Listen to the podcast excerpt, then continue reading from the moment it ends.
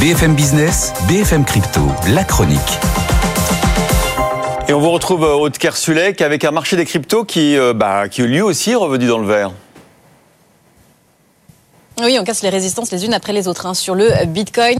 Et euh, depuis hier, celle de 52 000 dollars. Donc là, on est à 52 170 dollars. Alors, c'est pas étonnant parce que euh, c'est vrai que depuis euh, un peu plus de 24 heures, les actifs risqués ont de nouveau la cote sur les marchés, marchés actions aussi, hein, les valeurs de la tech. Et donc, ça rebondit aussi euh, pour le Bitcoin ou les crypto-monnaies. L'Ethereum, lui aussi, s'approche tout juste du palier des 2800 dollars. On est à 2785 dollars ce matin.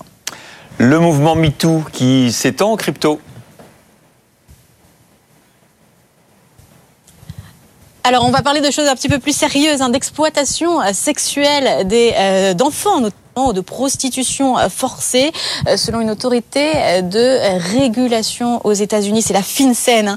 Le Bitcoin ou autre monnaie digitale était utilisé dans 95% des cas remontés. On parle de transactions où sont achetées des vidéos d'abus sexuels d'enfants, notamment. On parle aussi de travail forcé, d'esclavage ou d'actes sexuels, donc à des fins commerciales. Les paiements en crypto-monnaie pour des activités suspectes sont passés de 336 cas en 2020 à 1975 euh, en 2021. Alors pourquoi les cryptos sont utilisés? Que ça permet aux criminels de euh, dissimuler plus facilement ces transactions illicites. Les acteurs traditionnels, les banques notamment, euh, font une diligence extrême. Hein. cet univers des crypto-monnaies qui est encore assez dérégulé.